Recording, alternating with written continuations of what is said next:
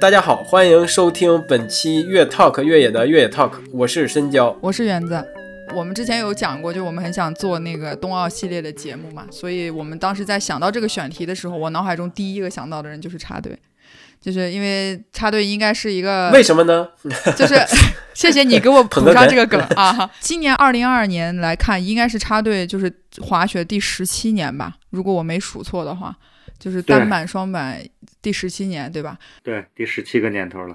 就真的是从一个从业余爱好，然后变成一个职业，就是专业品牌赞助的一个滑手。我记得我当时跟插队认识的时候，还是因为朋友跟我说，这是唯一一个能直升机滑雪的 大神。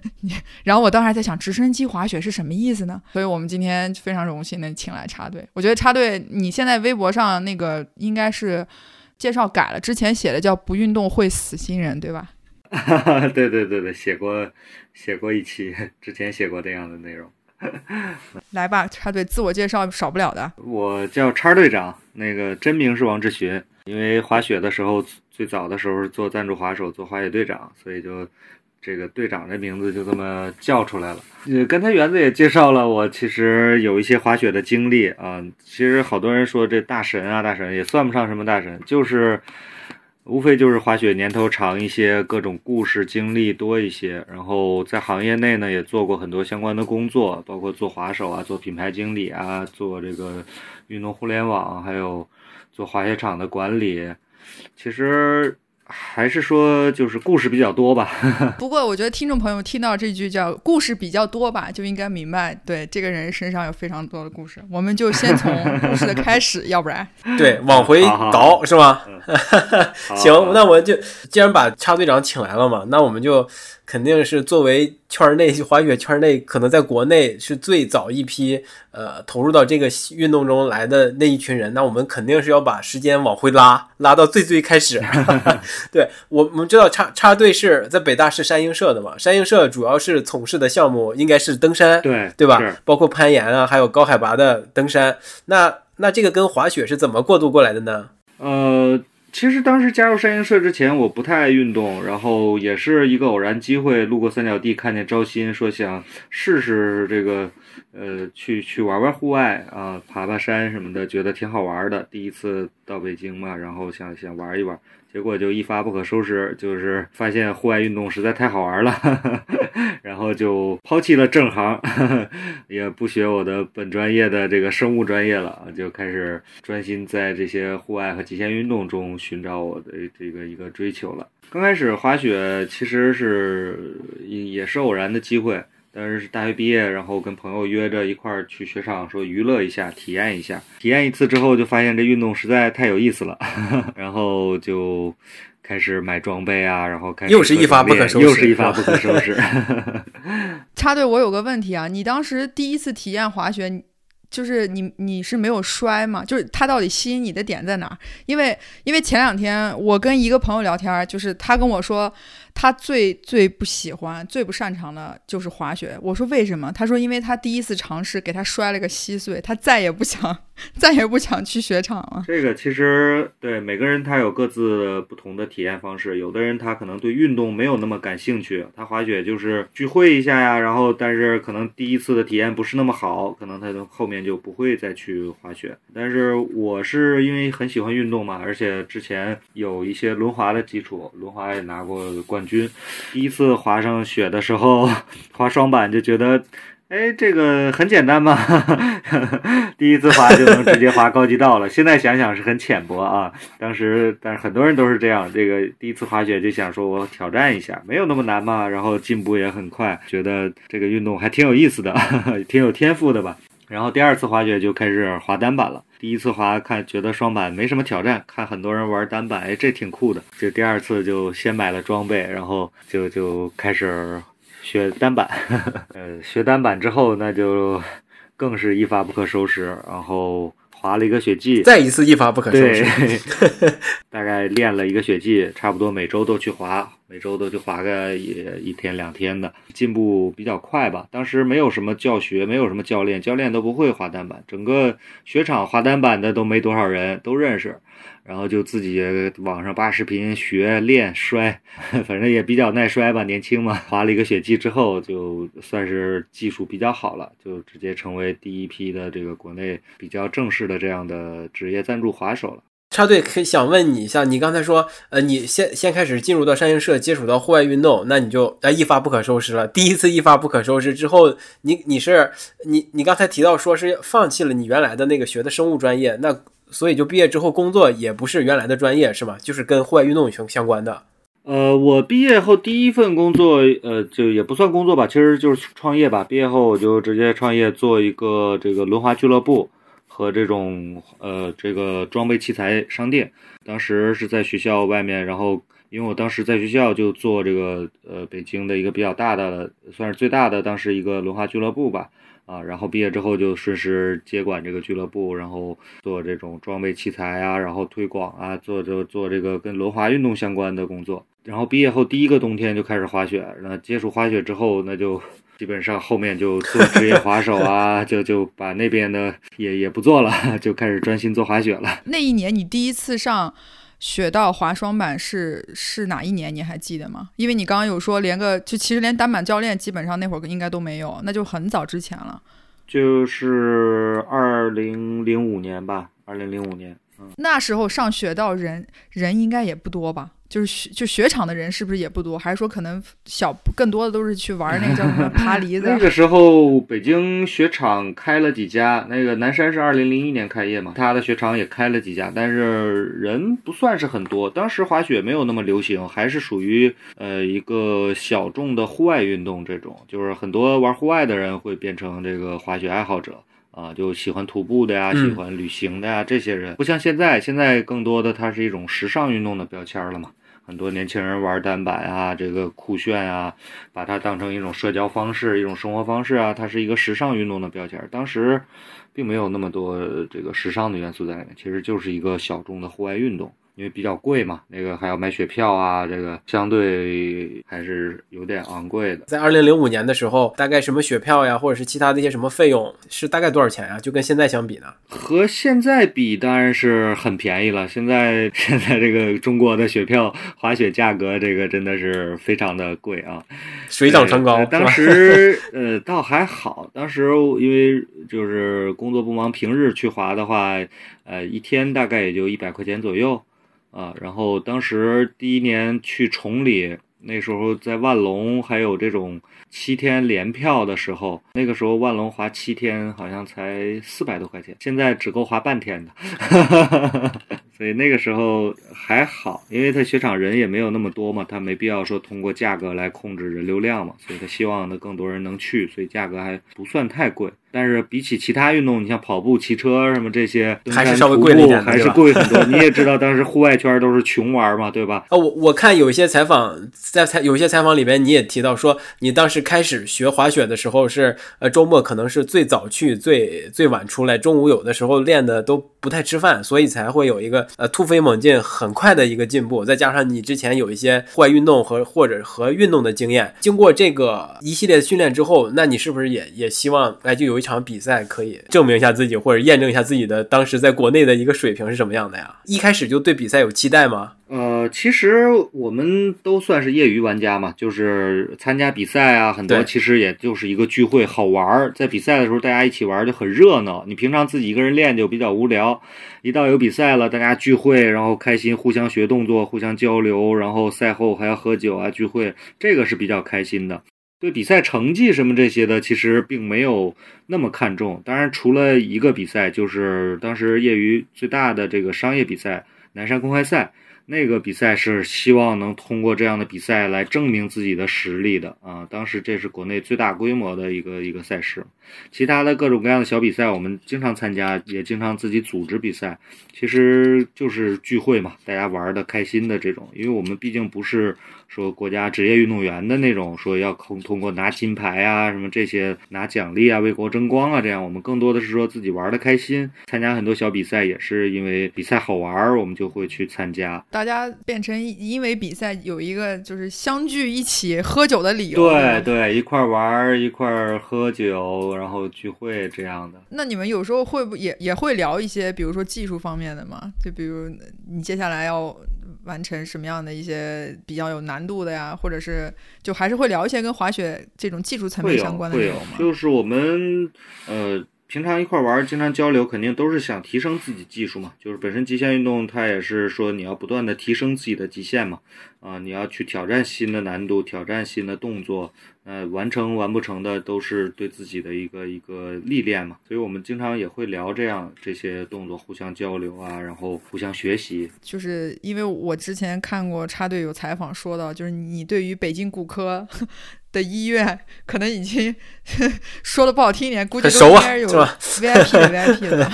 你还记得第一次受伤的时候是是什么时候吗？啊，好像还真不记得了，去的太多了，就也记不清哪次是什么伤了。而且就是说实话，我们玩极限运动的这个很多人都是这这种性格，就是好了伤疤忘了疼。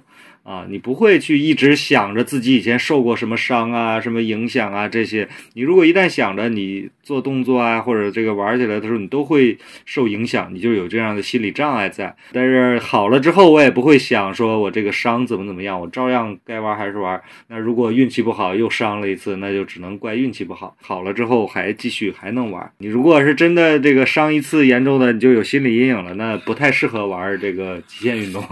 我因为我看到过一有一次说你你受伤了之后恢复了半年才好，然后这个心理的重新调试到能够去滑雪是一年之后了。那次受伤是怎么个情况呢？是哪哪伤了呀？我我我也不太记得了，可能是之前采访说过的。那真的是好了伤疤忘了疼啊？对，半年之后好的，可能有一次是这个蹦床的时候摔到脖子，然后。呃，手指麻了半年多，但这个应该不是那个采访说的那采访说那次半年多，有可能是膝盖韧带断了那次半年多，然后又过一年才才能正常滑，然后反正身上伤是不少。但是去医院次数多，并不是我一个人伤，我经常送朋友去。对，所以那个一到那个急诊室，我我比较常去北医三院嘛，因为我本身在在北大嘛，然后北医三院也有同学什么。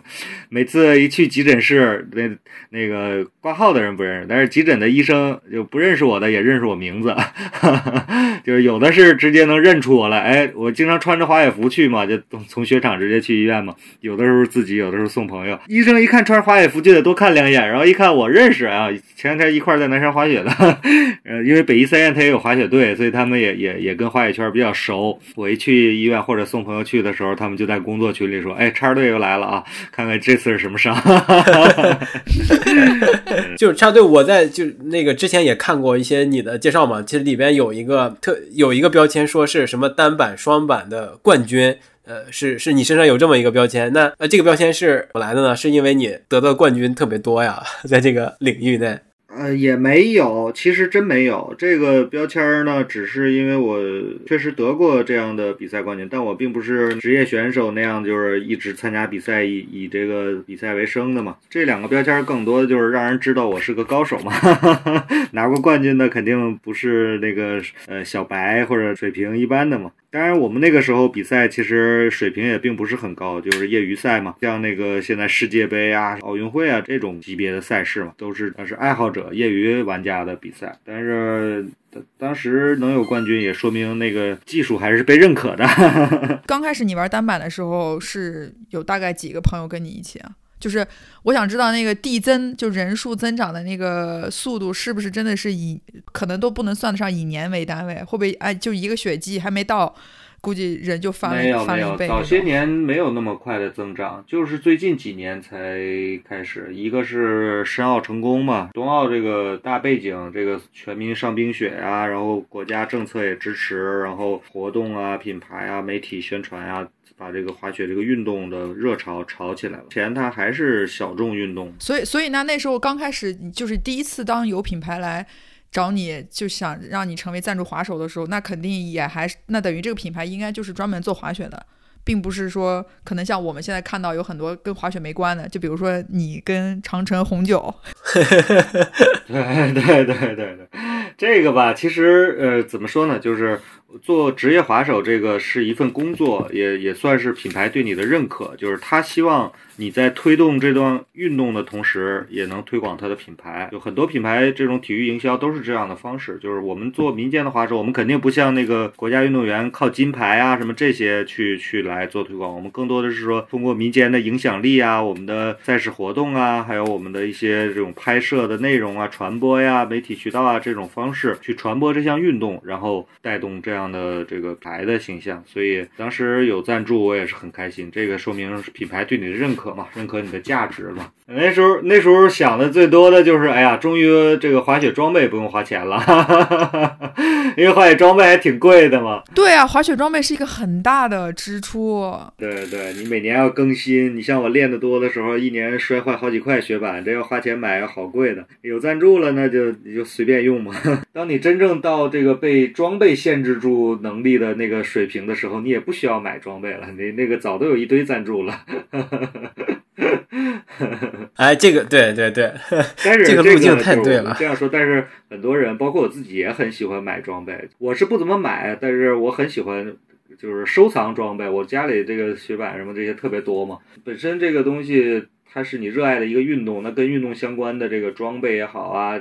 文化的电影啊，各方面的东西，你都会有这个收藏在家里。就很多人他其实也不追求说我滑到多高的水平，我不可能成为世界冠军那么高的能力，我就爱好者。那我爱好我就买点东西，这个是最简单满足我一个欲望的嘛，对吧？我技术可能练不到那么高，我买一个跟他一样的雪板来满足一下我的虚荣心，对吧？我收藏得到，对我收藏得到，装备得先跟得上，挺好的。这个我也喜欢这样。插队就是你收藏的这些装备里面。是都没有用过，只是放在那里，还是说也有一些，比如说划过了？就举个例子，比如他这个板儿可能就退役了，我就把它裱起来，给它收藏起来，放在一个地方。呃，都有。我这个雪板什么的，以前经常搬家，我就就就就因为实在就放不下，我就送朋友啊，然后送人啊这样的。深交，你听到了一个重点啊啊！送人啊，是吗？送这个字 啊，人在这儿。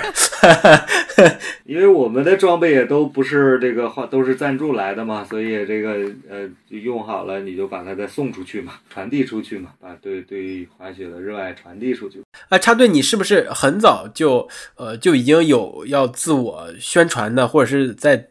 嗯，在锻造或者打造自己的影响力的这么一个意识了呢，就会给自己拍一些片子什么之类的。这个我倒没有刻意的说去做宣传自己的事情，因为我本身是做市场工作的，就是有些是需要我去。呃，以我个人的形象去必须这么做，是的，对，因为从开始做滑手，其实你就是通过包装自己来推广这项运动嘛，对吧？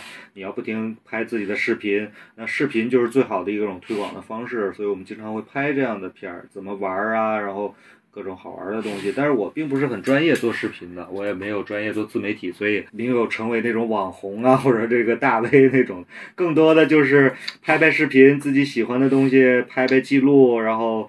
让更多人去见识到这个滑雪有多好玩儿，这样的方式去做的。那插队，你是不是在成为这个品牌赞助的这么一个滑手的，就是这一个阶段，你的工主要工作，或者是你的所有的精力，应该都是在滑雪上，或者是围绕着滑雪来展开的吧？呃，对，我就从作为滑手之后，然后后来的工作基本都是围绕着滑雪的。做做了几年职业滑手，然后之后我就去我的赞助商的品牌工作了，当时 Natural 的品牌嘛。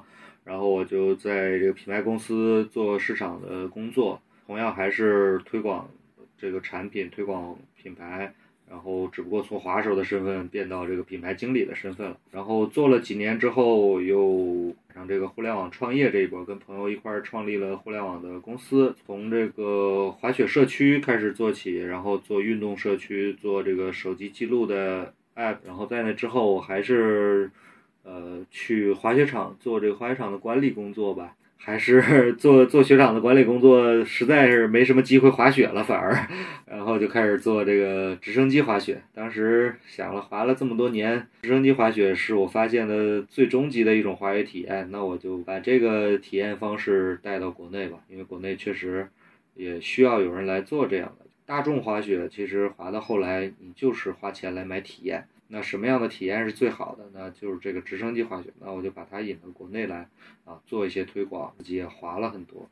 所以这个就是我一直到现在在做的事情。这么多年基本就没离开过，不做就没离开过滑雪圈。就因为大家都管你称呼你为滑雪推广大使嘛，就这个这几个字在你身上应该真的是，因为你也一路滑过中国滑雪的这些这个改变。就是你现在来看，就冬奥会其实对于滑雪真的是有一个很大的一个促进的作用，是不是？对这个行业是有很大的促进作用，然后也，其实我觉得冬奥会倒不是在于说拿金牌啊，或者运动员啊，或者什么这些，而是说就是我们为了承办冬奥，承诺了这个三亿人上冰雪这事儿，然后国家也开始扶持，然后媒体宣传、广告啊，所有的这些，让再加上现在互联网媒体的传播效率这么高，所以让更多人知道滑雪这件事儿了。但是参与进来啊，然后让大家体验啊，这个就是他们个人的事情了。但是我至少告诉你，滑雪很好玩儿啊！以前是大家都不知道，也不关注这个，尤其是南方的这个城市啊什么的，滑雪跟我完全没关系。对，所以那个时候一说滑雪，大家就觉得跟我完全没关系一件事儿啊，我这辈子也不可能滑一雪的。所以现在就不一样，现在因为有冬奥啊，然后有这个三亿人上冰雪，南方也有很多滑雪场，室内的滑雪场啊这样的，大家都大家就接受了，觉得哎，滑雪这事儿离我很近，是一个比较好玩儿的事儿，我可以体验一下啊，所以。这个算是说冬奥对滑雪的一个很大的促进。那你当时就是决定想要去做直升机滑雪的时候，是在冬奥会之前，还是说？在它之后啊，因为我在想，这个就像你说，我我我没有尝，我是不可能去尝试，但我听起来，我觉得这有点像滑雪的，就是他们顶配了。越顶配的这种运动呢，就是如果不管是就玩就需要玩的人，各方面的素质可能都要很高，就才能去玩得了嘛。所以我不知道，就是这么让人可能觉得有点够不太着的这种运动，就是它真正你想要做这件事情，是不是还是太出于自己的爱好？呃，也。是也不是，就是开始做这件事儿是出于我的爱好，就是我喜欢滑雪，我喜欢这个直升机滑雪，就是最高的这种享受。到后来就觉得说，除了我个人爱好之外，也确实有更多的人有这个需求。很多人他滑雪，就是你把滑雪当成呃一个爱好也好啊，当成一个娱乐也好啊，你你只要去滑，你就不断的想追求更好的体验。啊，这是所有人都是这样，就是你第一次滑，你只要把它当成一个爱好了，那你就开始可能要追求一个技术的进步，买装备啊，找教练啊，然后苦练技术啊这样的。到后来你技术有提升了，你又不满足于说我就滑这一个雪场，我想去更多的地方体验一下，对吧？我去更多的雪场，然后滑了雪场很多了，你又会觉得。都差不多，那我出国去滑啊，国外到底什么样？你又见识到了一片新的天地，这个又想追求更好的滑雪体验。国外滑的很多了，你会发现这个雪场也就那么回事儿，那我还是滑滑真雪吧。对，野雪那才是最最极致的体验。对，然后你滑了这个。有这样的满足感之后，你又不满足于野雪，你就说我要滑世界上最好的直升机滑雪吧，这个就到头了。就是因为之前国内确实没有直升机滑雪，也大众也不了解，所以大家觉得也就出国滑滑呗。后来有这样直升机滑雪，大家发现哦，原来这才是真正的大众滑雪的天花板，那应该去体验一下。都有这需求，带了很多朋友去直升机滑雪，那回来之后呢，他们基本上每个人都都要再去，就是说明这个体验确实是太好了，复购率很高呀。对，百分之百的复购率，因为这一个体验，你如果没去参与过，就滑雪也好，其他运动也好，很多都是参与性的。就是你得体验，亲自体验，你才知道它有多好。别人再怎么说，你没去过也没用。那你去过之后，你还要再去，那就说明这是真的好。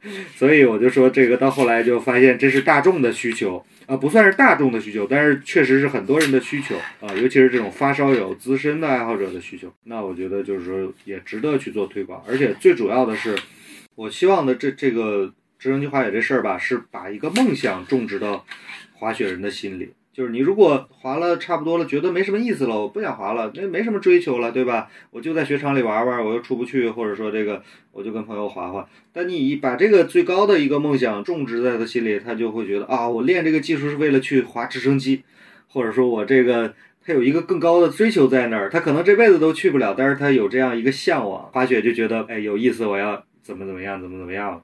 所以这个是一个很重要的事。我其实想问，就是所以直升机滑雪它是呃，先用直升机把大家拉到一个，比如说山的最高的顶部，然后你你们是直接从上面，就像我们看那个那种 超能力一样，直接从飞机上穿着板直接跳下来滑，还是说大家先走下来，然后也是把装备？这个直升机滑雪很多人的误解就是受电影啊、受艺术艺术作品的影响，以为它是极限运动，其实它不是极限运动，它跟我们在滑雪场滑雪体验这个没什么大的差别，无非就是。运输方式变了啊！你平常在雪场上坐缆车上去，你也不可能从缆车上跳下来，对吧？它也是缆车给你送到缆车站。对，直升机它也是有这个起飞点、降落点，山上的不同的位置啊，它也是降落下去，然后你从飞机上下来之后，拿上装备开始滑啊。但是它是没有人造的缆车呀，没有这些设施，滑的是纯天然、纯自然的这这种山和雪，山长什么样你就得滑成什么样，所以。它是一种比较原始、比较纯粹的这种滑雪的体验。呃，它就像类比，可以类比成跑步吧。那雪场滑雪有点像在跑道上跑步，或者说在跑步机上跑步。它是一种练习的方式，让你练技术啊，让你这个学习呃掌握练体能啊这种方式。那直升机滑雪可能就是在山里也跑啊，越野跑。啊，它没有什么这个限制，没有什么跑道啊，什么什么这个跑步机啊这种，它就是让你纯自然的去跑步，那个体验就是不一样的。呃呃，插队，我还想问你，你因为我咱们听聊了这么半天，也听你讲述，呃，更爱这种特别特别偏于自然的这种滑雪方式，就给你带到一个纯自然的状况下，从山上往下滑。那么就是跟奥运会相比呢？你觉得奥运会上这些呃偏规则性非常清晰的滑雪项目，你觉得意意思大吗？有意思吗？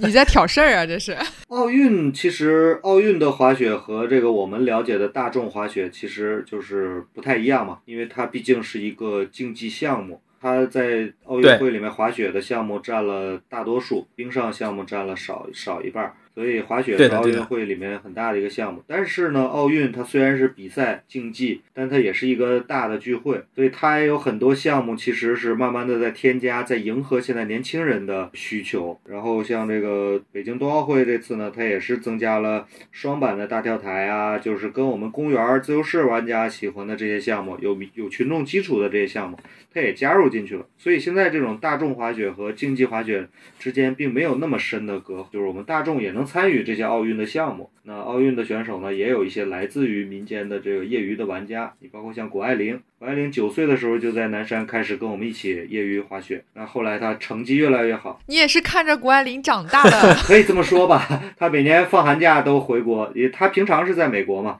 但是她放寒假呀都会回国，回国她就会在南山跟我们一起玩。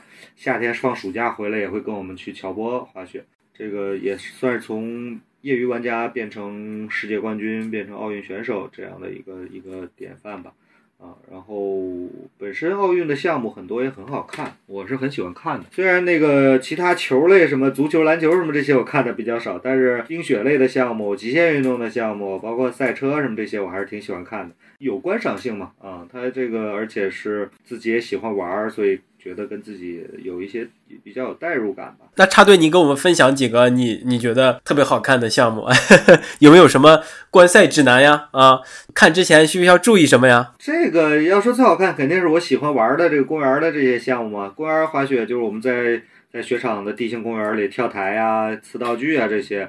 那奥运里现在有这个项目的，其实就是单板和双板都有啊。很多人以为只有单板有，其实双板也有，因为一些谷爱凌其实就是这项目。然后我们经常呃看的像这个呃坡面障碍技巧，还有这个大跳台，还有 U 型池，啊这几个项目就是比较精彩，这个有极限运动元素在里面的啊。然后单板和双板都有这样的项目，也是。呃，我比较期待的这个比赛吧，因为也认识很多滑手，都会参加这样的赛事，参加这这几项比赛。除了自由式滑雪还有单板滑雪这几个极限运动之外呢，可能我比较喜欢看高山滑雪，啊，看这个追逐滑雪，啊，这两个都是比较刺激的啊。你看高山滑雪，他们时速一百多公里。冲下来，然后过这过弯儿，还要在那么高速下跳跃啊，这个滑行转弯啊，你会觉得这个太刺激了，看起来非常刺激。他们竞争那个零点零几秒的这个时差，所以还是很很好看的。呃，然后那个障碍追逐赛也是，就几个人一起出发，看谁先到。我不记这个精确的说谁多少多少秒多少秒，但就是看谁先谁后，很残酷，就要跟对手每一轮一轮的去比，你赢了就晋级，输了就淘汰。然后他有点就是说雪上 F 一的这种感觉嘛，因为是多人在一起比嘛。因为你你外行看那个高山滑雪也好看那个呃这个过奇门也好，就觉得比较无聊，就一个人在那滑来滑去。是吧？他这个追逐赛就是比较精彩的啊，四个人外行也能看明白啊，这个人领先，他赢了。规则比较简单，越简单的规则越越容易这个理解嘛。另外的，你像这个自由式滑雪空中技巧，虽然我们这是我们的优势项目，啊拿了很多金牌，有很多著名运动员，像李妮娜呀，像齐光普啊这些，但实际上这个项目也没有什么大众基础，因为大众玩不到，呃没有这样的场地，而且也也是。风险比较高的啊，所以这个项目虽然我们南京牌关注度比较高，但实际上在世界上这个呃，它并没有很很重要的这个，或者说没有那么多人去去感兴趣，反而是这种普通的滑雪，要么是高山滑雪啊，要么是这种极限运动的公园的玩法呀，会有一个比较大的群众基础在。哎，插队，我在你的那个视频号里面看到了，除了你分享一些滑雪的内容之外，还有一些攀岩的一些什么一些其他的内容。这个，呃，这个攀岩的这个习惯，你从登山的那个山鹰社到下下来，一直是有保持这个习惯，对吗？从那个时候开始攀岩，然后中间断过一些时一段时间，断过几年吧。然后这两年是因为正好跟几个老朋友又一块聚起来了，又可以开始玩了，然后就相当于又捡回来了。所以，我我我之前还在猜攀岩是不是你作为来打发夏季无聊时间，或者是为了给滑雪做的一个交叉训练？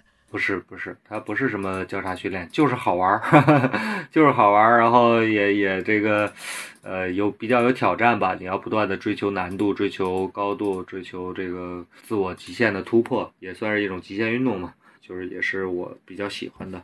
我发现你对于极限运动的这种。极限的这个追求真的是 无时无刻、无时无刻不在你的骨子里啊！对对对，说好听的就是追求极致，说不好听的就是我觉得就是吃饱了撑的，或者没事儿闲的。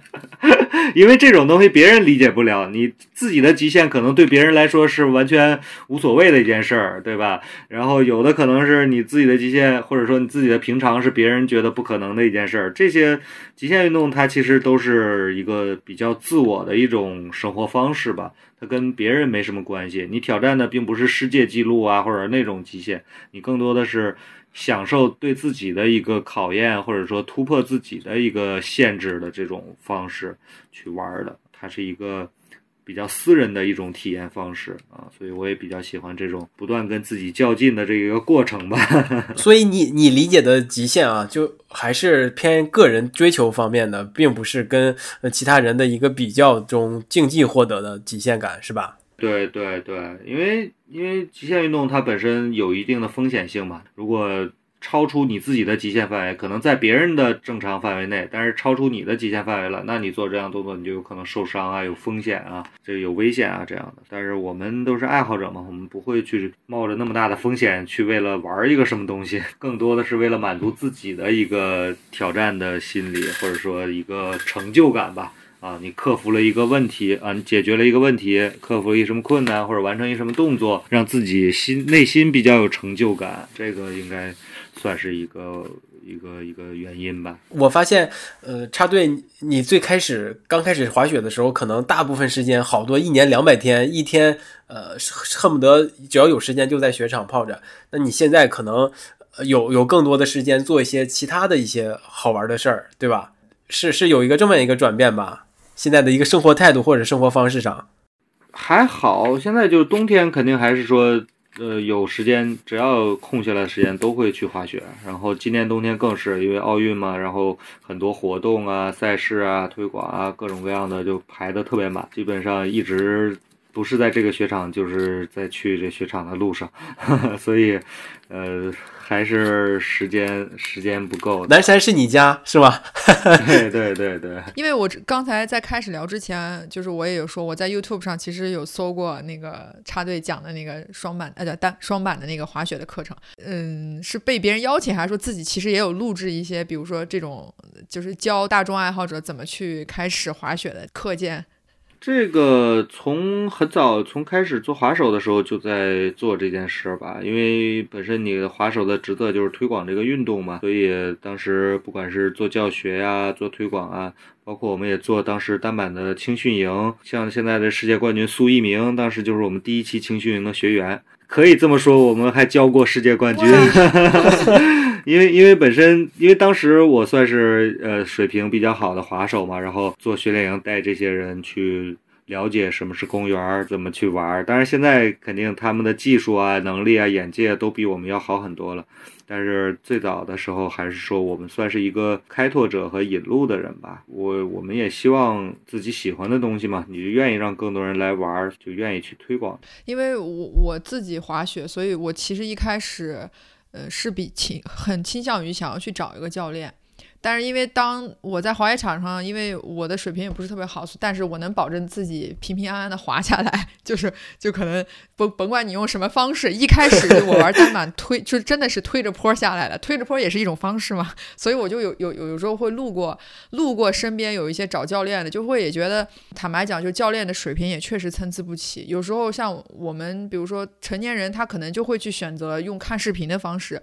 来给自己做一个初步的了解，然后再去决定说，对，要不要去找找教练。但是我不知道，就是对于比如说真的是呃小朋友吧，就因为现在在学场上你能看到很多小孩开始学，就是想问插队说，比如说对于一个真的很新的一个人，或者是大朋友，对大朋友小朋友，他真的是应该先上来就马上去找一个教练，还是说就是你应该先去搜一搜？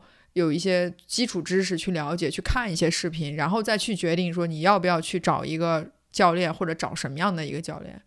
这样说吧，就是很多人。多数人第一次滑雪，并没有把它当成严肃的一个运动，或者当成一个第一次就把它当成一个爱好去培养。很多人就是一个体验，那他其实并没有找教练的需求，他就是觉得滑雪好玩，我玩一下，体验一下。所以很多人其实第一次滑雪体验并不好，就是因为他不懂，他不会，他把这个当成一个娱乐项目，其实它是一个有难度、有门槛的事儿，所以他可能觉得啊太难了，摔得好疼啊，或者怎么样，他就不玩了。但是如果他能找一个教练，或者说把他当成一个爱好去培养，比如说现在很多小朋友在参加冬令营啊，在学滑雪，那这个就是把他当成爱好培养，那这种方式呢，他就会有更好的体验。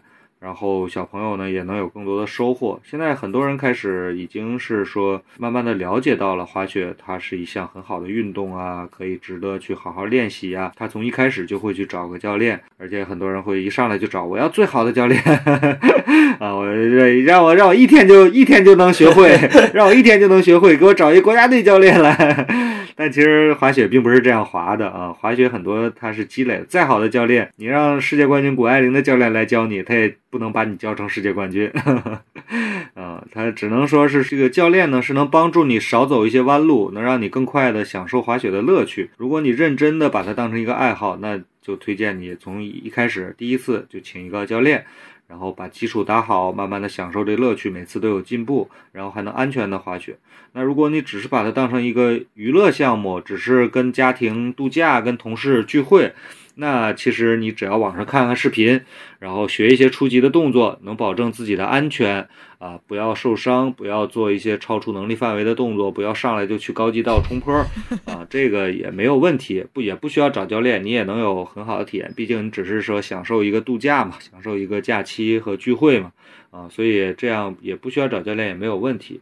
啊，但是还是希望能在滑雪之前了解一下滑雪，就是不管是看视频教学也好，啊，看这个有朋友给你讲解也好，或者朋友带着你也好，还是要了解一下，因为毕竟滑雪是一个有风险的事儿。你如果完全不了解，你不了解它的技术没关系，你要是不了解它的风险，那你可能就会出大问题。你要么撞人受伤，要么。做做出危险动作来，这个对自己造成伤害什么，这个就都不好了，要么伤别人，要么伤自己这样的，所以还是要需要了解一下。好在现在这个互联网这么发达。各种短视频平台什么，你要想找有的是，想搜教学啊，想想这个找这个经验啊、分享啊，这个有的是。如果是第一次去滑雪，就建议还是先了解一下。当你在网上搜的时候，你还会看到插队一个更有意思的视频，这也是我最近发现的。我打算用这个来作为收尾，就是你有一个古装的扮相。我很想问，就是我突然之间发现滑雪。想删吗？插队想把这个删掉吗？cosplay 跟滑雪应该是未来就是叫时尚滑雪的一个趋势。我不知道 插队，你当时扮上这个的时候是是被迫之行为，还是你自己选的这身？想引领一股潮流。这个是呃呃，很早之前有一次的古装的活动，它其实就是像我说的这种小型的比赛聚会，是一个开板的仪式，大家就聚一块玩，哎，这样挺好玩的，玩的很开心。对啊，确实是。然后大家就各种 cosplay，各种形象，然后。就就是一个比较娱乐性的东西，然后现在太多了。现在因为短视频发达，大家都想拍点不一样的，各种扮相、汉服的呀，什么这各种古装的，对，全都有了。对对对对，这个我倒没没有怎么去拍了，只是因为今年那个呃参加这个北京台的跨年晚会的时候有这样一个环节，我在想，就是说既然是。冬奥会在北京嘛，然后又是北京台的晚会，那我们自己的城市我得支持一下嘛，就配合了一下，穿了一下古装。我我我特别想说，就是当 cosplay 跟滑雪放在一起的时候。那个观赏性 又高了好几个，就是是的，是的，这个也能吸引更多二二次元，起码趣味性高了很多。离开手机屏幕、电脑，来到户外体验一下吧，对吧？就怕很多二次元误以为自己穿上这身装备，当穿上板儿、穿上鞋之后，也能有这样飘飘然的这种这种这种感觉。非常感谢插队今天接受我们的邀请，能。跟我们聊这么长时间，对，非常感谢，不用客气。好啊，好啊，那我们这一期就先到这里，希望下次有机会再跟插队聊一聊别的话题。对，我觉得插队还能聊一个话题，就是他收藏的那么多和看过的那么多视频、滑雪视频、滑雪电影，我觉得我们可以单独。单单独劈出一期专门聊这个滑雪的影像，不过滑雪的影像聊起来会比较枯燥，但是看起来真的很精彩。对对对对对，提前预约啊，提前预约，嗯，可以可以可以。好的，谢谢插队，感谢。跟跟我们的听众朋友们打拜个拜吧。好，大家再见，欢迎我们雪场见，找插队来滑雪。我我就猜到叉叉队下雨一定会是我们雪场见。du bist grad in so einer Phase, wo du dich ganz neu strukturierst und einfach tausend neue Sachen